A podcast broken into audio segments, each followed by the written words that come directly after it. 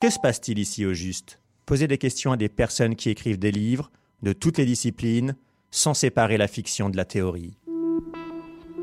L'émission du fictionnaire. Le fictionnaire est le démocrate de la fiction. Des interviews longues, des de interviews créateurs, longues de, de créateurs, support écrit dans les disciplines des sciences humaines, de Pierre Guyotat à Bruno Latour. Le fictionnaire est cette figure curieuse de tout. Pour le futur, mieux vaut chercher l'hétérodoxie la plus grande. L'émission du fictionnaire.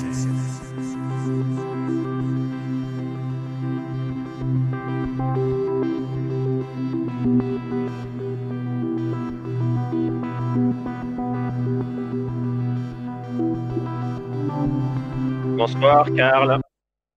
Bonsoir. Bonsoir Karl. Eh bien, cette émission du fictionnaire va devenir de plus en plus latourienne. Avec ce nouveau livre publié le 21 janvier, Où suis-je? Leçon du confinement à l'usage des terrestres, Bruno Latour frappe un grand coup. C'est la suite de Où atterrir, publié en 2017. Et je crois, Karl, que l'émission du fictionnaire en 2021 sera essentiellement latourienne et qu'à chaque émission, eh bien, les invités passeront à la question. Et ça va être le cas ce soir avec notre invité pour toute l'heure qui vient, Ariel Kirou. Nous allons parler de Dans les imaginaires du futur entre fin du monde, intelligence artificielle, virus et exploration spatiale. C'est paru il y a quelques mois aux éditions Actu SF. Et avec Ariel Kirou, dans la deuxième moitié de l'émission, nous parlerons des terrestres de Bruno Latour. Et ainsi, nous commencerons l'année, nous diffuserons le long entretien que nous avons eu avec euh, Bruno Latour, euh, euh, que nous avons enregistré lundi dernier. Nous diffuserons lundi 25 janvier. Et ainsi, nous aurons commencé en beauté cette année. Bonsoir, Karl. Bonsoir. Ariel Kirou, merci beaucoup d'être en direct chez vous pour cette émission du fictionnaire qui vous est qui t'est consacrée consacré. Merci d'être là. Alors ma première question pour parler de, ton nouveau livre Dans les imaginaires du futur, euh, j'aimerais savoir de quelle ambition provient ce livre. Alors, donc d'ailleurs, bonjour à, toutes et tous déjà. Alors, bah, ce, livre, c'est euh, au départ, en fait, l'idée d'utiliser, l'idée de, fouiller les imaginaires du futur de fouiller en particulier, de considérer comme un corpus de savoir euh, tout ce qui est euh, film de cinéma, BD, romans, nouvelles, notamment de science-fiction, et d'essayer de fouiller donc, dans ce corpus pour, pour, pour s'interroger sur la capacité de ces imaginaires du futur à nous ouvrir des voies alternatives pour demain. Et donc, donc, euh, et ces voies alternatives pour demain, c'est-à-dire en gros, est-ce que oui ou non, on peut, on peut construire à, partir de ces imaginaires ce que moi je qualifie justement d'utopie terrestre, en référence à la tour, et anarchiste. Donc ça, c'est l'ambition de départ. Et comment le livre est, construit en quelque sorte pour répondre à cette ambition? Euh, Le livre s'interroge d'abord évidemment sur la notion d'imaginaire. Qu'est-ce qu'on entend par imaginaire hein, Représentation du monde. Qu'est-ce que pourraient être les imaginaires du futur? Euh, Ensuite, il a deux socles au sein de, son, euh, on va dire, de, son, de ses 600 pages. Le premier, ben, c'est l'interrogation sur les nouvelles technologies, parce que le premier imaginaire dominant, ultra dominant d'aujourd'hui, c'est celui de la démesure technologique, hein, alors au-delà même du transhumanisme, mais c'est un imaginaire qui se présente bien souvent comme une utopie et qui, quand on se met à réfléchir, ressemble de plus en plus à une dystopie, c'est-à-dire à une utopie négative. Donc, premier grand volet au travers de l'intelligence artificielle, cette question de la démesure technologique, premier imaginaire dominant en quelque sorte. Le deuxième imaginaire que je traite comme son opposé, en tout cas étant dans une, sur une autre polarité, un imaginaire plutôt dire écologiste, c'est l'imaginaire effondriste, c'est l'imaginaire de l'apocalypse, l'imaginaire de l'effondrement, de la collapsologie, euh, qui est en quelque sorte voilà, ce, qui répond au premier, en, quelque sorte. Hein. Euh, entre ces deux imaginaires euh, qui sont très très forts aujourd'hui, l'imaginaire de l'apocalypse et l'imaginaire des nouvelles technologies, au fond, finalement, il y a comme une sorte, voilà, il y a, comme une sorte d'étincelle et une sorte de blocage, de court-circuit. Et l'idée, c'était de, voir comment on pouvait euh, euh, utiliser les imaginaires pour sortir de cette impasse, de ce double court-circuit. Hein, et pour mieux préciser encore les idées, euh, cet imaginaire technologique, c'est très clairement l'imaginaire de l'abolition des limites. voilà, il n'y a plus de limites. On peut aller où que ce soit où qu'on veut, et en particulier la Terre n'a plus de limite, alors que l'imaginaire écologiste, l'imaginaire effondriste, c'est l'imaginaire plutôt de retour, en tout cas de considération des limites. Donc voilà, comment sortir de cette ambivalence?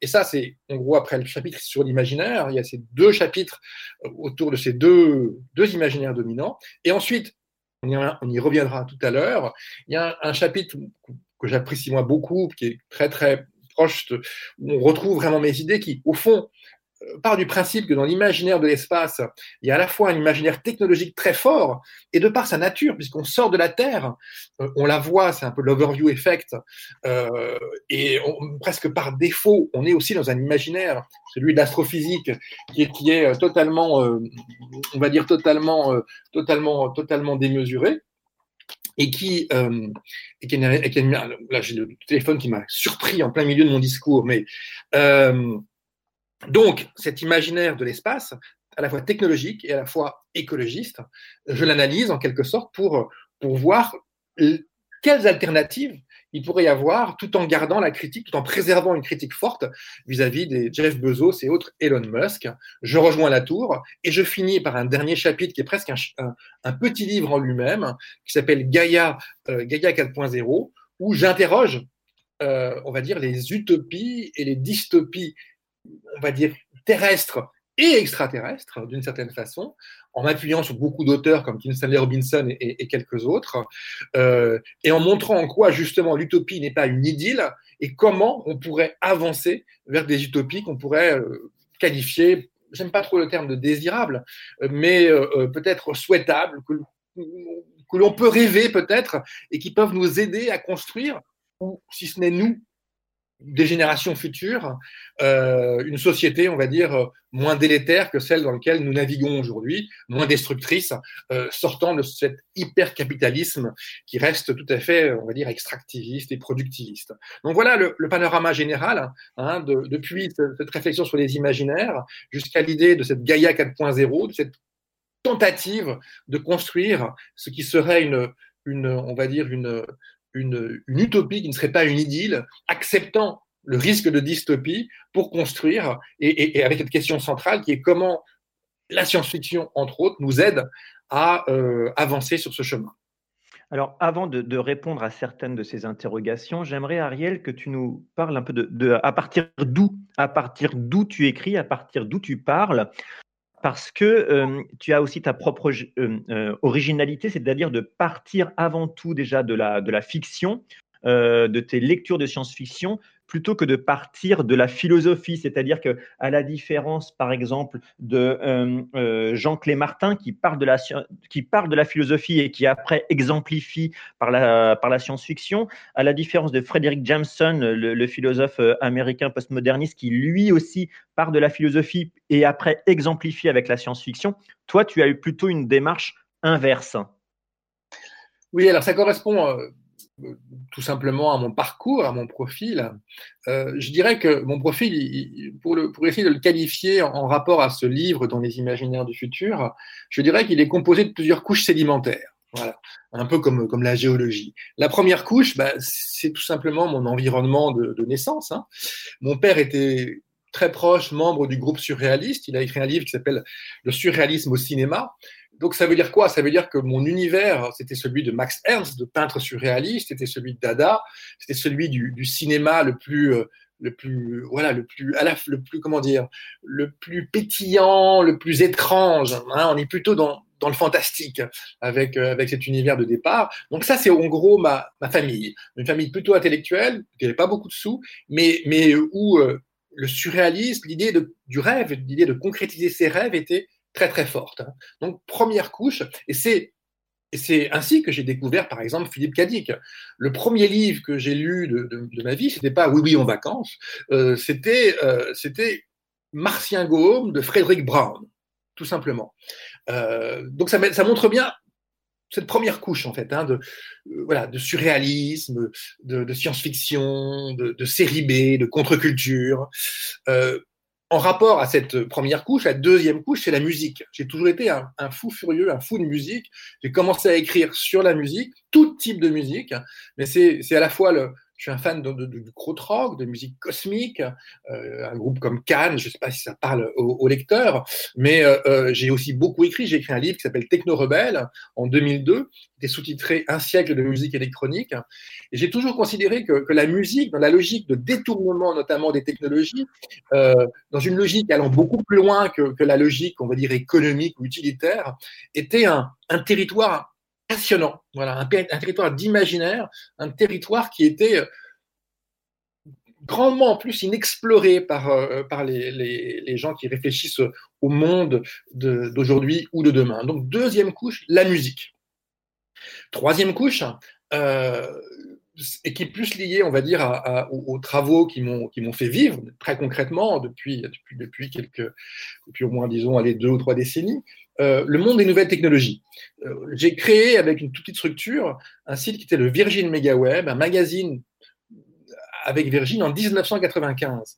Donc, et j'ai travaillé depuis euh, de manière assez régulière dans tous ces mondes liés au numérique, et j'en ai écrit plusieurs livres, des livres plutôt critiques, hein, ou plutôt technocritiques, à la fois faisant l'apologie des logiques de détournement, de, toutes les, formes, on va dire, alternatives issues du web, issues du numérique, mais aussi avec le volet critique, par exemple par rapport à Google, puisque l'un de mes livres s'appelle Google God, avec un sous-titre qui était Big Brother n'existe pas, il est partout. Et on en arrive donc très, très logiquement à cette quatrième couche, euh, euh, disons, qui pourrait comprendre d'où je parle. Hein. donc on a commencé par cette couche un peu surréaliste, contre-culturel. La deuxième, c'est la musique, qui on est une sorte d'illustration. La troisième, c'est ce monde numérique avec tout ce qu'il a à la fois de fascinant et de répulsif, euh, avec notamment cet, être Google qui est sans doute l'un des plus justement à la fois fascinant et, effrayant. Euh, et puis, le dernier élément, ben, il se trouve que je suis membre du collectif de rédaction de la revue Multitude, que depuis très longtemps, hein, lorsque j'ai été journaliste actuel, euh, bah, j'ai été, euh, j'ai fouillé le monde des idées. Je m'amusais bien souvent à une époque en disant que lorsque j'étais journaliste, j'étais euh, le l'intello d'une bande de nœuds et que quand je suis rentré à Multitude, la revue Multitude, donc une revue intellectuelle avec Yves Citon, avec Yann Moulier-Boutan, avec Sandra Logier, donc avec, avec beaucoup de gens assez passionnants, bah, j'étais plutôt euh, le le nœud d'une bande d'intello. Donc c'était enrichissant d'une autre façon. Et ça, cette logique de réflexion, une proximité que j'ai eue pendant très longtemps avec Bernard Stiegler, avec lequel j'ai écrit un livre qui s'appelle L'emploi est mort, vive le travail. Euh, et eh bien tout ça, ça fait cette quatrième couche, qui est une couche, on va dire, mettant de la philosophie et, me poussant à penser non seulement avec des philosophes, mais avec la fiction, en utilisant la fiction, en utilisant les œuvres de l'esprit euh, pour réellement ce qu'elles apportent en termes d'idées, en termes de perspectives, nous permettant de voir plus loin, de nous projeter, mais au filtre de l'humain. Pas simplement au filtre du marketing ou des idées pures, mais au filtre de qu'est-ce que voilà, comme si on était dans une sorte de simulation et qu'on se projetait dans un ovni euh, vers le futur, dans l'idée que cet ovni puisse réellement participer à la transformation du monde. Nous allons passer un, morceau pour se mettre dans, l'ambiance, avoir une, bande sonore euh, en fond de cette, émission. Et donc, c'est un hommage à tes, euh, à tes goûts musicaux également, euh, Ariel. Karl, que vas-tu diffuser? Oui, s'il y a des musiciens qui se sont bien intéressés à l'espace, euh, ce sont ceux de Détroit au, début des années 90, notamment sous la coupelle euh, de Mad Mike et du label Underground Resistance. Euh, il y a eu aussi un DJ important à Détroit, l'Electrifying Mojo, qui, qui, a tout de suite euh, sensibilisé la communauté en fait à ce que pouvait euh, apporter la, la, musique électronique européenne, à ce que le funk pouvait éveiller. Sonra a été dirigé vers l'espace aussi, on en parlera peut-être plus tard, mais, mais pour l'instant, ouais, on va passer un morceau de Détroit, morceau de techno euh, qui a maintenant euh, ben, 28 ans. World to World, c'est parti. Bravo, c'est l'émission du fictionnaire.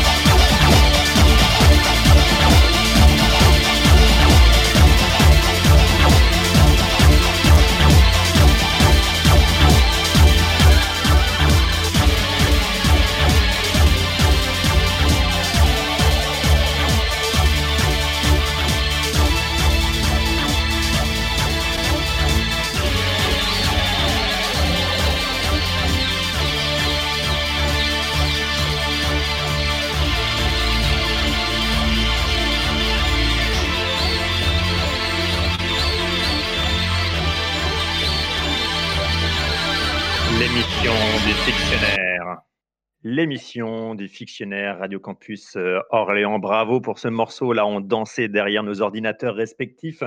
Ariel Kirou en ligne pour parler de Dans les imaginaires du futur, son nouveau livre aux éditions Actu SF. Ariel, j'aimerais que tu nous expliques cette phrase.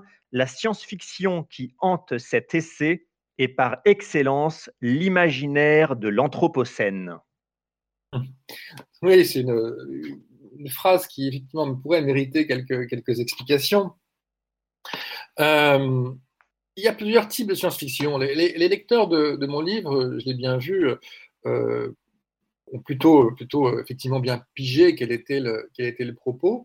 Mais j'ai une anecdote sur un, un ou deux de, ces lecteurs qui sont plus dans le fandom de la science-fiction, comme on dit, hein, qui sont dans une logique peut-être plus encyclopédique, moins politique au premier abord, ils ont été surpris. Il y en a même un qui a fait une chronique et qui disait, mais au premier abord, j'ai cru qu'il était que, je, disais que toute la science-fiction était politique. Toute la science-fiction euh, s'appuyait, euh, rebondissait sur euh, l'anthropocène, sur le devenir désastreux de, la planète, sur, sur la critique du capitalisme. Et au fond, très vite, il a compris, il l'a dit d'ailleurs, et il a donc corrigé sa, sa, sa chronique, qui s'est rendu compte que non, j'affichais très clairement quel était mon propos, c'est-à-dire celui de faire un essai, un vrai, un, vrai objet de, réflexion, de penser avec un E et de penser avec un A, hein, au sens de penser le monde, essayer de, si ce n'est de le réparer, en tout cas de le faire évoluer différemment, et que et que la matière première, c'était pas toute la science-fiction ou tout le fantastique, c'était cette science-fiction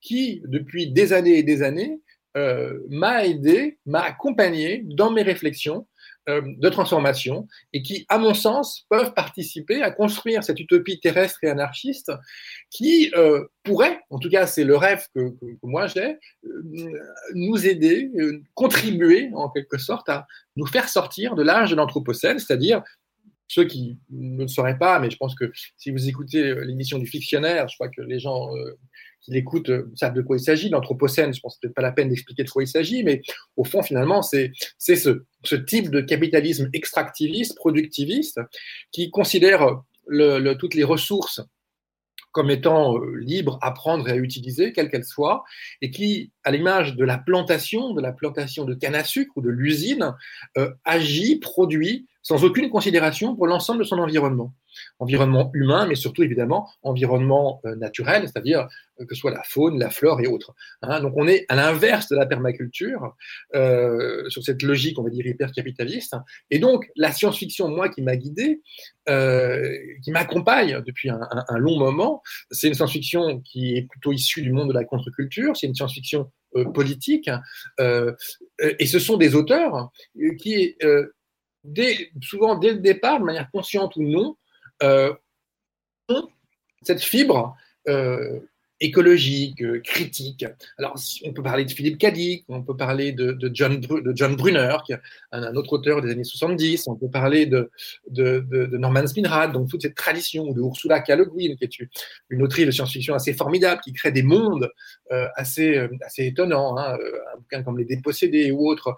on pourrait parler aujourd'hui de gens comme Licam chez La Volte, ou évidemment d'Alain Damasio, qui fait la, la volte-face de, mon livre, en fait. Hein, il n'a pas une préface, une volte-face, mais une, une, post-face, mais une volte-face signée Alain Damasio euh, dans Les Imaginaires du futur. Donc, quelque part, quelqu'un comme Alain, euh, Alain Damasio, euh, tout comme John Brunner à une certaine époque, tout comme J.G. Ballard. Hein, J.G. Ballard, c'est quelqu'un qui, dans les années 60, commence à écrire en faisant une sorte de tétralogie catastrophiste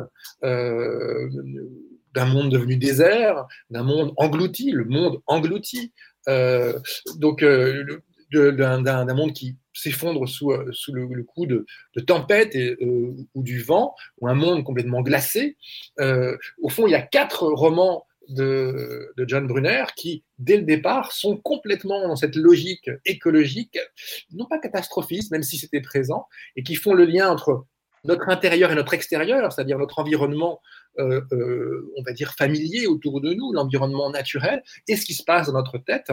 Et au fond, finalement, je me suis rendu compte assez rapidement que les auteurs qui m'inspiraient, la science-fiction qui m'inspirait, était cette science-fiction-là, une science-fiction critique, une science-fiction engagée, une science-fiction ancré dans, dans ces problématiques de ce double imaginaire technologique et, on va dire, catastrophiste, plus ou moins avant l'heure. Et c'est bien ça que j'essayais d'exprimer dans cette, phrase, hein, donc Dominique, euh, euh, c'est cette réalité-là.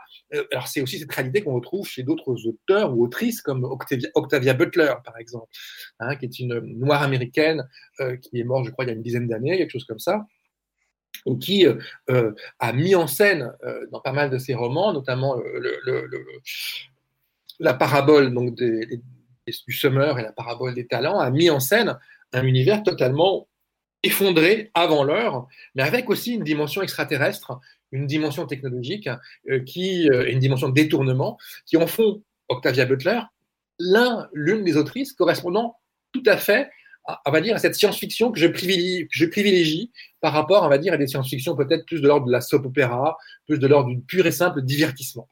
Oui, parce que Ariel, tu prends au sérieux euh, la science-fiction. Euh, tu as bien conscience que euh, la science-fiction fait effet sur notre imaginaire et aussi fait effet un peu sur, sur, les actions. Si on prend les, les grandes entreprises de la Silicon Valley, et tu as des chapitres là-dessus, euh, tu, constates que les, GAFA, les GAFAM, euh, utilisent un imaginaire de, science-fiction qui habite euh, la subjectivité de leur, de entreprise, si bien que tu, pendant, sur un chapitre, tu nous parles longuement de, de, désaccords profonds qu'il y, a entre Elon Musk, l'homme d'affaires technologique, qui est porteur d'un projet qu'on pourrait peut-être qualifier de, euh, euh, de transhumain, de transhumain, enfin un, projet de, colonisation, d'aller sur Mars, de colonisation de Mars, et la, manière dont l'écrivain de science-fiction Kim Stanley Robinson euh, lui, lui répond, et tu expliques combien euh, Robinson, lui, ça fait 30 ans qu'il euh, écrit justement de la science-fiction sur les explorations vers Mars, sur les explorations des exoplanètes, et qu'il est très minutieux dans ce travail. Il interroge les, euh, les ingénieurs de la NASA, et lui, puisque ça fait 30 ans qu'il réfléchit sur ces questions-là en écrivant des romans de science-fiction, euh, eh bien, il est expert, tu en fais un expert et quelqu'un d'excessivement sérieux. C'est-à-dire que tu prends au sérieux euh, la science-fiction et quelqu'un qui est créateur de science-fiction. L'exemple de Kim Stanley Robinson est, tout à fait parlant. C'est un auteur américain, euh, d'ailleurs aux États-Unis, il, il, est considéré pas loin d'être considéré comme une sorte de gauchiste, euh, vu ses prises de position, gauchiste écolo, très écologiste en plus. Hein. Ce qui est assez fascinant chez Kim Stanley Robinson, c'est que bon, il, est, connu pour euh, il a fait plusieurs trilogies. Il en a fait une notamment, qui est la trilogie de Mars, euh, qu'il a commencé euh, dans les années 80, qu'il a commencé à écrire dans les années 80, il a travaillé dessus à partir des années 80, et Mars la Rouge, le premier, le, premier bouquin de, de, cette série, il est sorti au milieu des années 90. 94, je crois, quelque chose comme ça. Et en fait, depuis cette époque-là, depuis qu'il a commencé à travailler donc, dans les années 80 sur les questions d'exoplanètes, de, sur les questions de colonisation de, Mars, euh, en rapport à des scientifiques, en lisant, en s'informant sans cesse, il n'a cessé de progresser, voilà, de se mettre au courant de toutes les évolutions, euh, le rapport à la biologie, euh, la capacité ou non de créer des, des sortes de biosphères. Je veux dire, il a sans cesse mis son savoir à l'épreuve euh, des avancées de la science avec tous les paradoxes qu'il pouvait y avoir. Et lui-même, d'ailleurs, il a évolué. Hein, c'est-à-dire qu'entre ce qu'il écrivait sur, dans Mars la Rouge et ce qu'il en dit par rapport à la colonisation de Mars dans Aurora, qui est son bouquin, bouquin qui est sorti donc en 2015 aux États-Unis et qui est sorti en France en 2019, eh bien, il y a un monde Hein, c'est-à-dire qu'on apprend dans Aurora que la terraformation de Mars ne pourra vraisemblablement pas avoir lieu euh, avant peut-être un millénaire y a encore des tas d'obstacles. En fait, tout simplement, il avance, il continue à mettre à jour ses connaissances pour écrire, en fait, hein, et pour après ben, laisser les humains qui, forment ces, histoires, on va dire, euh, euh, nous, nous emporter avec eux. Donc, Kim Stanley Robinson fait un travail de fond que ne fait pas Elon Musk.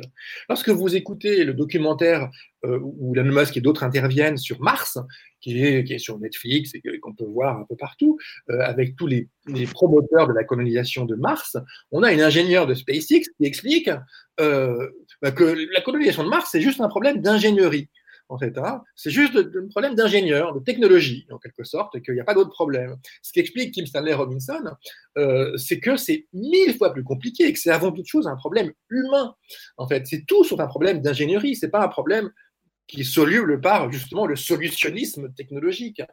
Et euh, ce qui est assez drôle, c'est que euh, l'une des premières fois où, euh, Kim Stanley Robinson est intervenu en réponse à Elon Musk, parce qu'il n'en pouvait plus qu'on lui pose des questions sur Elon Musk, il a expliqué qu'Elon Musk avait une vision simpliste de science-fiction de débile pour, euh, pour, euh, pour des, gens n'ayant aucune réflexion et qu'il mariait en quelque sorte une sorte de science-fiction à la Disney avec une obsession de l'espace primaire à la Werner von Braun, qui était le, le, nazi qui avait été à l'origine donc des, des fusées donc tombées sur sur Londres et qui a été ensuite embauché euh, par euh, justement le, gouvernement américain hein, pour euh, l'exploration spatiale. Et il a totalement, dans, ses commentaires, dans, ses interviews, Kim Stanley Robinson, démonté la vision simpliste qu'avait et qu'a aujourd'hui encore Elon Musk de la colonisation de Mars?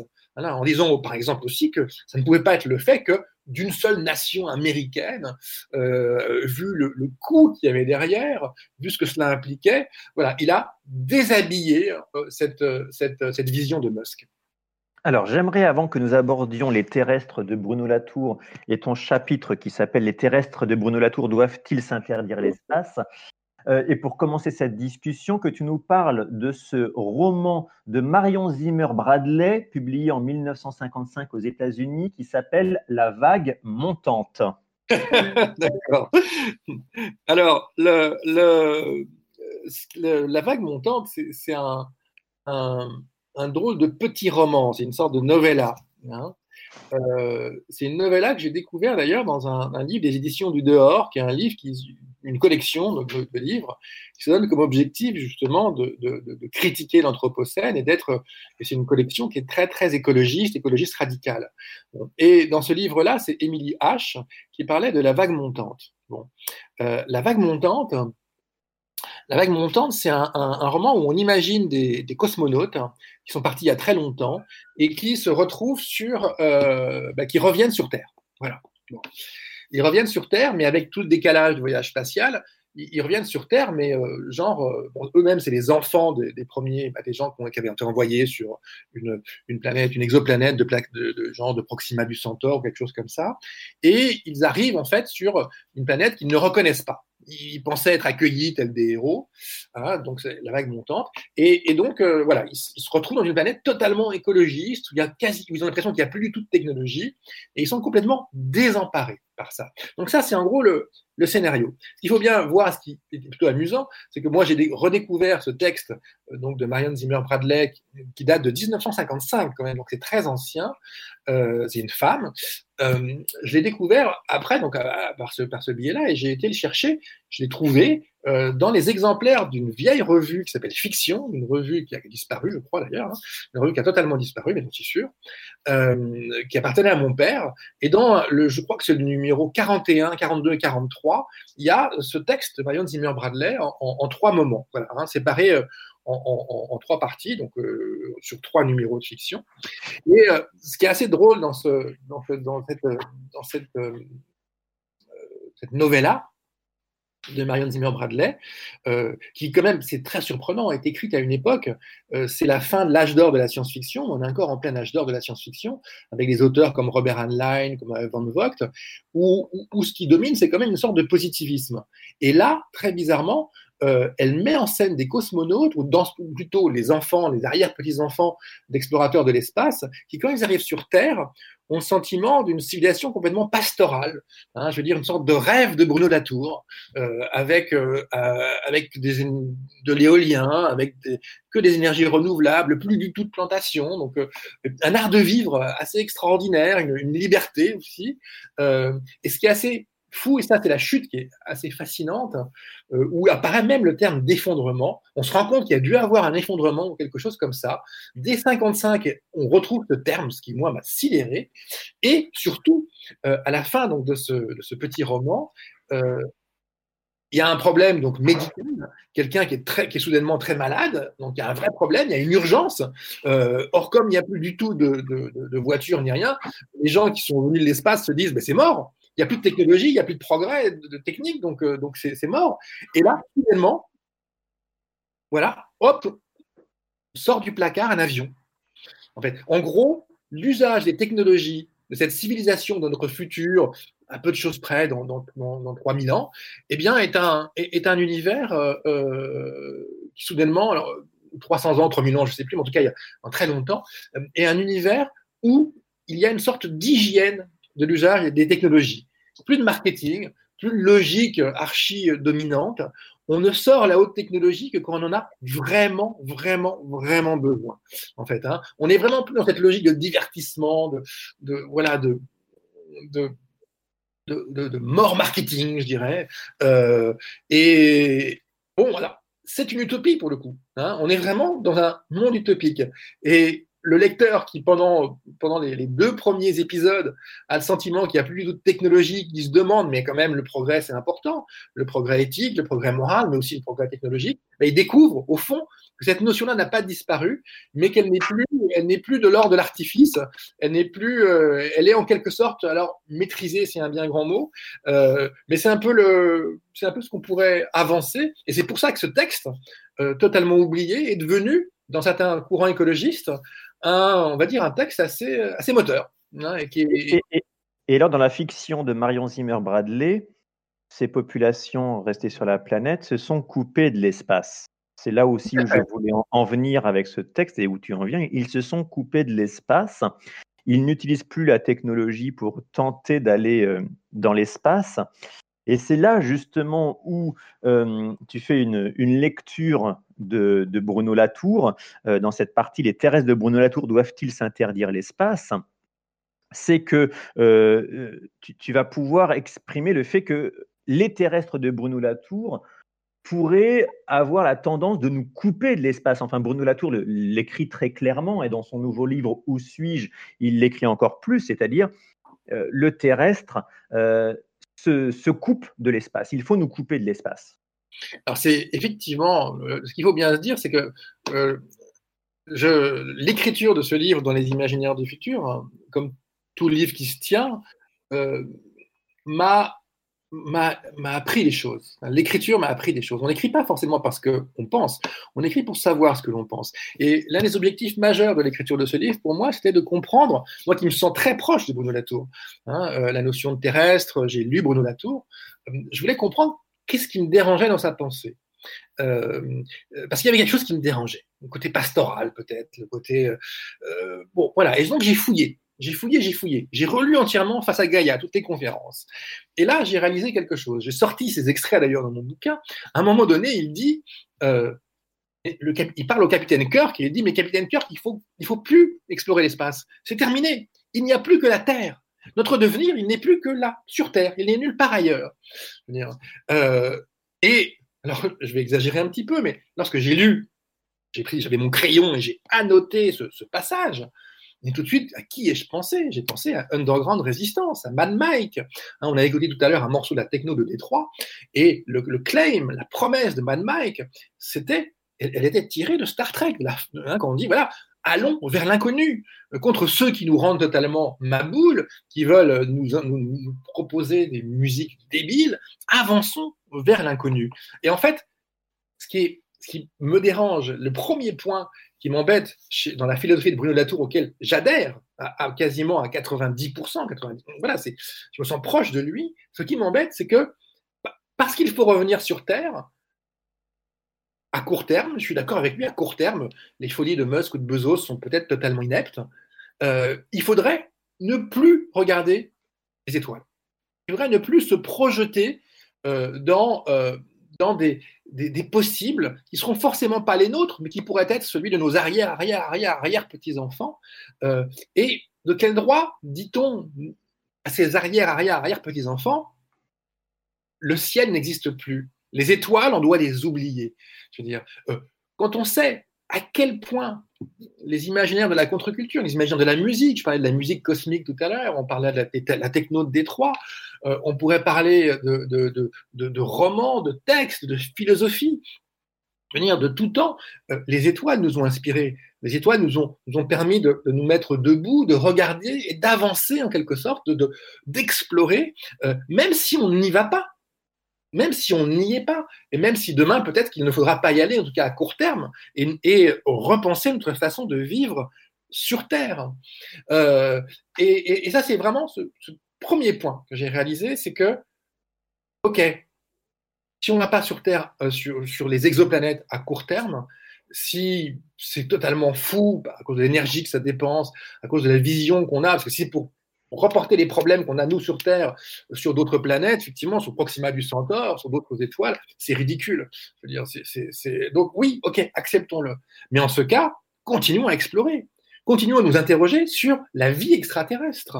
Parce que euh, le deuxième point, c'est j'ai pensé aussi à un autre film quand j'ai lu, relu Bruno Latour, c'est le film Ad Astra de James Gray avec Brad Pitt et, son père. Son père, lorsqu'il parle de son exploration jusqu'à Neptune euh, pour essayer d'explorer, de, trouver des, euh, euh, des traces de vie intelligente, hein, c'est son terme, de vie intelligente, il, échoue. et, mais quand il en parle, c'est comme s'il il en parle comme s'il était à la, quête de Dieu, quelque part. Comme s'il aurait été en quête de la vie intelligente. C'est une sorte de métaphore religieuse de Dominique au lycée de l'espace. La vie intelligente, elle est forcément en rapport avec Dieu. Euh, et puisqu'il ne la trouve pas, ça veut dire que Dieu est sur Terre, qu'il faut revenir sur Terre. Donc j'en viens avant qu'on rebondisse ensemble sur le deuxième point qui m'est apparu comme étant en tout cas un point de désaccord avec euh, potentiel avec euh, Bruno Latour. Le premier, je l'ai dit, c'est cette idée qu'on ne peut pas ne pas continuer à explorer les imaginaires de l'espace, même si on reste sur Terre. Pourquoi est-ce qu'on ne continuerait pas par le télescope Pourquoi est-ce qu'on ne continuerait pas par des tas de façons de nous, poser vers le futur? Et le deuxième point, c'est que l'ailleurs, on en a besoin. -dire, et l'ailleurs ne peut pas uniquement être religieux. Je moi, je suis une sorte de pari pascalien ou anti-pascalien, chacun le, dira comme il le souhaite, hein, qui est que même si on n'y a pas accès, qu'on n'en aura peut-être jamais accès, dans ces, quatre, dans ces milliards de milliards de milliards d'étoiles, il y a forcément quelque chose de l'ordre de la vie. Je fais ce pari-là, voilà, comme beaucoup de scientifiques, qui est de dire, même si on est incapable de le trouver, parce que aujourd'hui, quand on explore la vie extraterrestre, c'est comme si on prenait un seau d'eau, euh, un seau, et puis on va dans, la mer, on reste sur la plage, et hop, on met notre, seau dans l'eau, et on regarde, et si on voit qu'il n'y a effectivement rien du tout, qu'il n'y a pas de gros poissons, il n'y a pas de vie extraterrestre, voilà, il n'y a rien. Eh bien non, non, non. Euh, c'est pas parce qu'on n'arrive pas à la trouver, parce qu'on a des moyens excessivement faibles, euh, bah, que l'on va euh, qu'il faut arrêter d'explorer, que cette vie extraterrestre n'existe pas. Et, l'idée qu'il y ait une vie extraterrestre, l'idée qu'il y a un ailleurs, une altérité radicale, elle est, elle est pour moi essentielle, y compris par rapport à la Terre, y compris par rapport au respect qu'on peut avoir par rapport justement au non-humain. Le non-humain, c'est euh, la pierre, c'est la roche, c'est les fleurs, c'est les arbres, ce sont les animaux, mais le non-humain, potentiellement, il existe ailleurs de la Terre. Donc aller jusqu'au bout de la philosophie de Bruno Latour, euh, de respect vis-à-vis de tous les éléments de notre environnement, de, cette idée d'une sorte de, pourquoi pas de symbiose, ou en tout cas de jeu qui ne serait plus du tout extractiviste, productiviste, de l'ordre de l'exploitation, aller jusqu'au bout de cette logique-là, c'est accepter l'idée que potentiellement dans l'espace, là aussi, il y a des non-humains, en fait. Et que nous-mêmes, sur la Terre, nous sommes des extraterrestres par rapport à ces non-humains, en fait. Hein. Donc c'est un pari, voilà. C'est un pari, mais ça me semble un pari crucial, y compris dans une logique écologiste.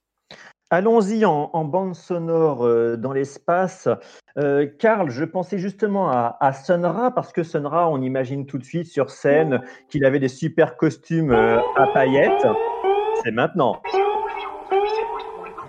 Pas forcément maintenant, je pensais pas qu'il allait démarrer tout de suite. je parlais des costumes à paillettes de Sonra. Tu, confirmes qu'il avait des costumes? Il a surtout eu la, tête dirigée vers les étoiles euh, en permanence pendant sa carrière. Quoi. Il, a, il a dû composer sur tout le système solaire, à part Mercure, j'ai vérifié tout à l'heure, c'est la seule planète qu'il n'évoque pas, je crois, dans sa carrière. Mais, euh, mais oui, c'est encore un artiste qui, euh, bah, qui était peut-être pas assez libre sur la Terre et qui avait besoin d'aller chercher ailleurs quelque chose qui, qui, le, qui le mouvait. On va écouter donc un, morceau de Sonra, il s'appelle Space is the Place. C'est Radio Campus sur l'émission du fictionnaire.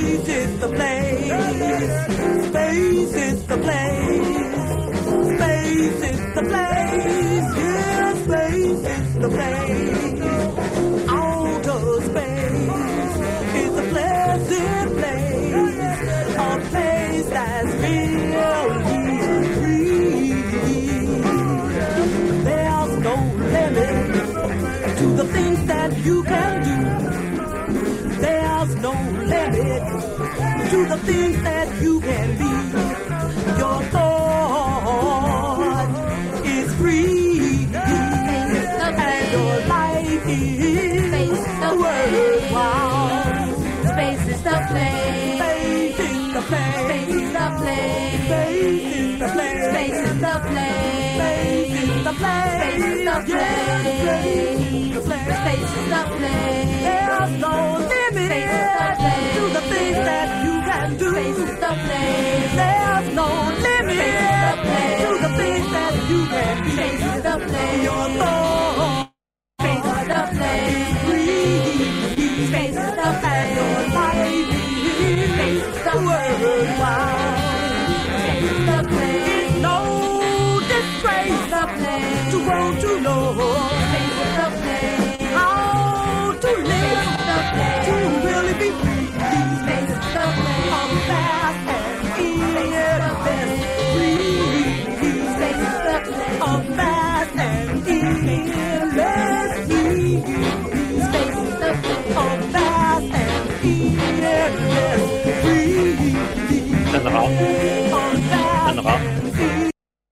Sunra. nous a reconnecté avec euh, l'espace. Ariel, voulais-tu en parler? Oh, moi, j'ai en tête une citation que j'adore de Sunra, en fait. Il, expliquait Les gens ne me comprennent pas parce que Saturne est ma planète d'origine et que je joue des rythmes de Saturne et de Jupiter. Et lui-même, il expliquait qu'à l'âge de 3 ans, il avait été euh, emmené sur Saturne. Il avait vécu ailleurs avant d'être né. Voilà. Et je crois que Sonra, je veux dire, Sonra, il est devenu l'archétype de cette dimension de l'ailleurs, mais donc de cette capacité aussi des minorités à euh, euh, sortir, hein, à s'en sortir, à, s'extraire quelque part de la domination. Et, justement, c'est ça qui est primordial, c'est que l'ailleurs, l'extraterrestre, à, l'instar de, de Sunra, euh, c'est un moteur, c'est une projection qui nous permet de concevoir que oui, il est possible, il est possible de se construire autrement, différemment. Euh, oui, il est possible de sortir de l'exploitation, pure et simple. Pure oui, il y a des alternatives, non seulement musicales, mais sociétales, culturelles, économiques, euh, dont on peut se saisir. Je te cite à nouveau, Ariel. Bruno Latour bouche notre horizon. Il nous pose un voile sur les yeux pour nous empêcher de regarder au-delà de Gaïa. Et alors, je suis si bien en accord avec toi, et, comme toi, je suis grand lecteur de, Bruno Latour. Donc, il euh, faut bien comprendre que notre démarche est plutôt celle d'un accompagnement, d'une entrée en, diplomatie, parce que nous sommes tous les deux gênés par, par ce voile, par cet horizon qui, euh, qui, est bouché. Et, je crois que tous les deux, nous aurions envie de, modifier la, position euh, latourienne, parce que ce problème qu'il va falloir qu'on tente de traiter, c'est euh, essayer de faire advenir ce, terrestre, ces terrestres, et Bruno Latour s'y emploie dans son nouveau livre Où suis-je? Mais que nous, nous ne voudrions pas nous couper de l'espace, euh, au moins avec l'usage de l'imagination, au moins avec l'imaginaire. Or, on a tous les deux le sentiment que Bruno Latour parce qu'il ne considère pas la fiction comme nous, on peut la considérer, parce qu'il ne la prend pas suffisamment au sérieux, bouche là aussi euh, euh, par son usage, on va dire, incomplet de, la fiction, il bouche aussi l'horizon vers l'espace. Oui, oui, c'est, je suis effectivement, totalement, totalement en phase avec, ce, avec cette, euh, cette remarque, cette vision des choses. Hein. moi, j'ai eu le sentiment, en relisant Bruno Latour, hein, qu'au-delà de ces visions tout à fait justes bah, sur le, rapport à la science, sur les, évolutions absolument indispensables de notre rapport à, notre environnement. J'apprécie beaucoup, moi, l'image de Gaïa euh, comme un être vivant sans pilote, qui serait pas vraiment vivant, mais, dans lequel la vie fourmille et, qui en plus évolue et évolue avec nous en interaction. Je veux dire, j'aime beaucoup ça, mais, euh, là où il bouge notre horizon, c'est que cette vision de Gaïa n'est pas antinomique avec une projection une projection vers l'espace. Hein. Euh, il, s'inspire dans sa vision de Gaïa de James Lovelock.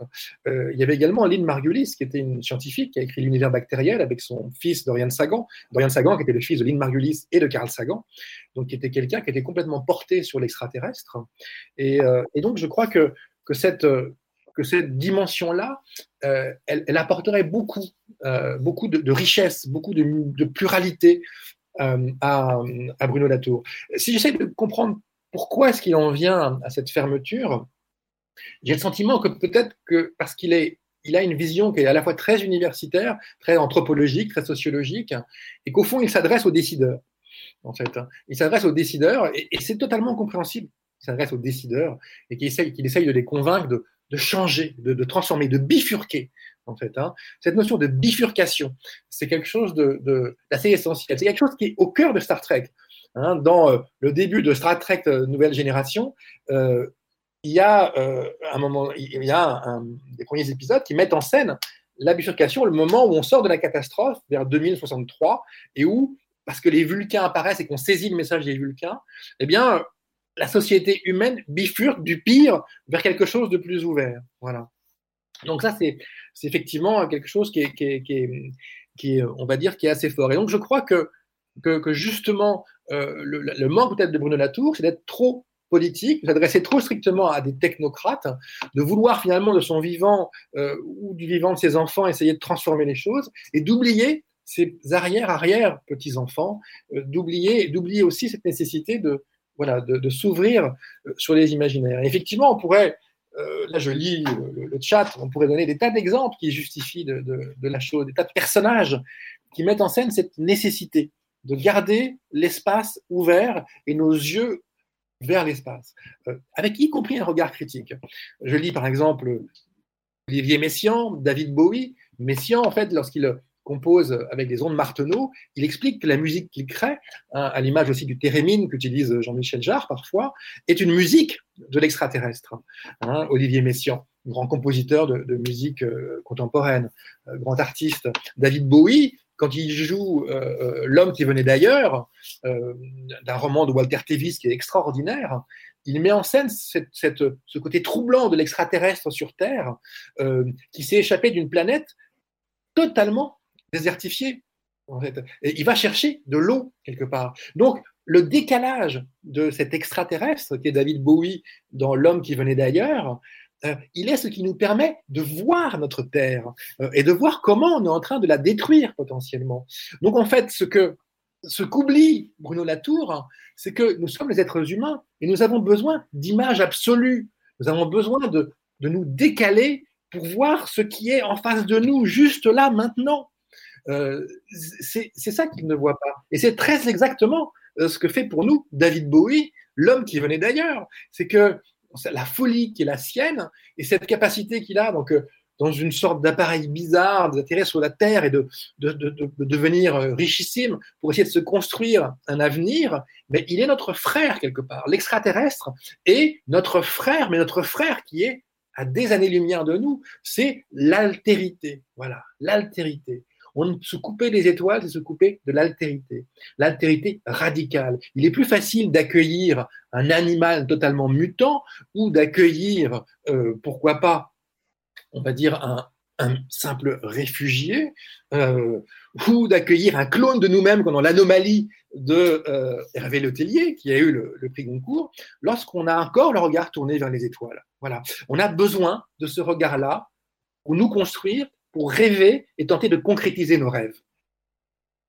Donc voilà. Donc euh, un rebond peut-être Eh bien, eh bien, oui, parce que euh, dans la figure de, de Gaïa que, qu'utilise, que réhabilite euh, Bruno Latour, euh, effectivement, il y, a, il y a James Lovelock et comme tu l'as indiqué également, il y a Lynn Margulis. Et Lynn Margulis était la, première femme euh, de Carl Sagan. Et Carl Sagan, euh, qui a été un peu le, précurseur de l'exobiologie, euh, quelqu'un qui a été vraiment important pour tout ce qui concerne les questionnements sur les recherches de vie dans l'univers et de, l'extraterrestre.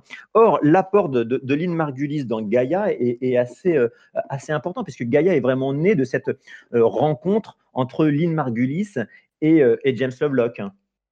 Oui, oui, tout à fait. Gaïa est vraiment né de, cette, de ce double apport. James Lovelock, qui travaillait avec, la NASA, hein, donc, euh, qui, était, avait lui aussi le regard tourné vers l'espace. hein. C'est bien là le paradoxe. hein.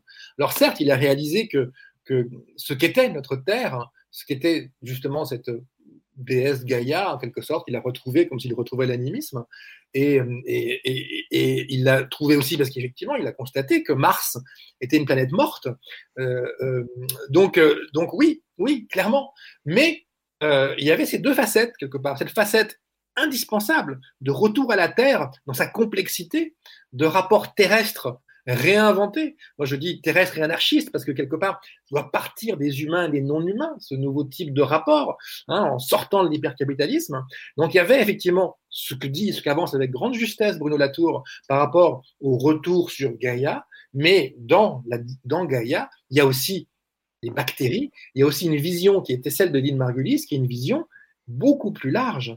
Hein. Quand elle parle des bactéries, elle parle d'êtres qui vivent peut-être peu de temps, euh, mais elle en parle sur des milliards d'années, soit des milliers, des millions, des milliards d'années. Et lorsqu'on prend ce regard en, en, retrouvant le temps long, le goût du temps, en fait, eh bien, là, on réalise que potentiellement, l'espace n'est peut-être pas fermé. Hein. Pourquoi est-ce qu'on on s'enfermerait dans une, dans une vision réduite euh, Pourquoi est-ce que l'imaginaire devrait être lui aussi concentré sur l'espace uniquement à portée de notre main? Non, je pense qu'on a, besoin de cette, expansion-là, mesurée, euh, qui à la fois prend acte de ce qui se passe au niveau de la Terre, au niveau de nos transformations dont on a besoin euh, ici et maintenant, euh, mais qui continue à regarder vers l'espace parce que l'espace, c'est l'inconnu. Et que l'inconnu, c'est un moteur. Et que sans curiosité, eh bien, on n'a plus que des Trumpistes et que n'avoir que des Trumpistes, qui sont encore pires que, bien pire que les trompettistes, ou que, qui eux peuvent être formidables parfois, euh, où on pourrait parler de complotistes ou de, valets du gouvernement prenant des de moutons X ou Y. Je veux dire, euh, là, pour moi, l'antidote la plus extraordinaire, l'une des antidotes en tout cas les plus extraordinaires euh, contre, contre ces visions à courte vue, c'est justement le regard vers les étoiles. Considérer la planète, regarder vers les étoiles. Voilà, cette dualité-là. Merci beaucoup, Ariel Kirou, d'avoir été avec nous en direct à l'émission des fictionnaires. Ah, merci. Merci beaucoup à, à l'émission du fictionnaire, qui, qui, qui, est elle aussi tournée vers les étoiles.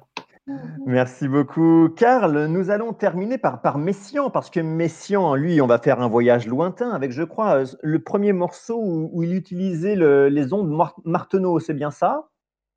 Alors, je sais pas trop si c'est le premier, en tout cas, c'est extrait d'une série de morceaux composés pour six ondes Marteneau, sortis en 1937, et euh, la série s'appelle Fête des belles eaux. Et euh, le morceau qu'on connaît sous le nom Oraison s'appelle en fait L'eau, je crois, à la base. Euh, mais on va l'écouter maintenant. Parfait, oui. et ainsi nous, nous terminerons cette émission. Voilà. voilà. Très, très voilà. Allez, oui. Non, c'est un titre majeur, en fait, Oraison. C est, c est, il en parle comme des sons venant de l'espace, justement. C'est l'exemple parfait de ce que nous racontons. Eh ben, J'espère que YouTube va nous livrer une version à la hauteur de ça. On va voir. c'est parti.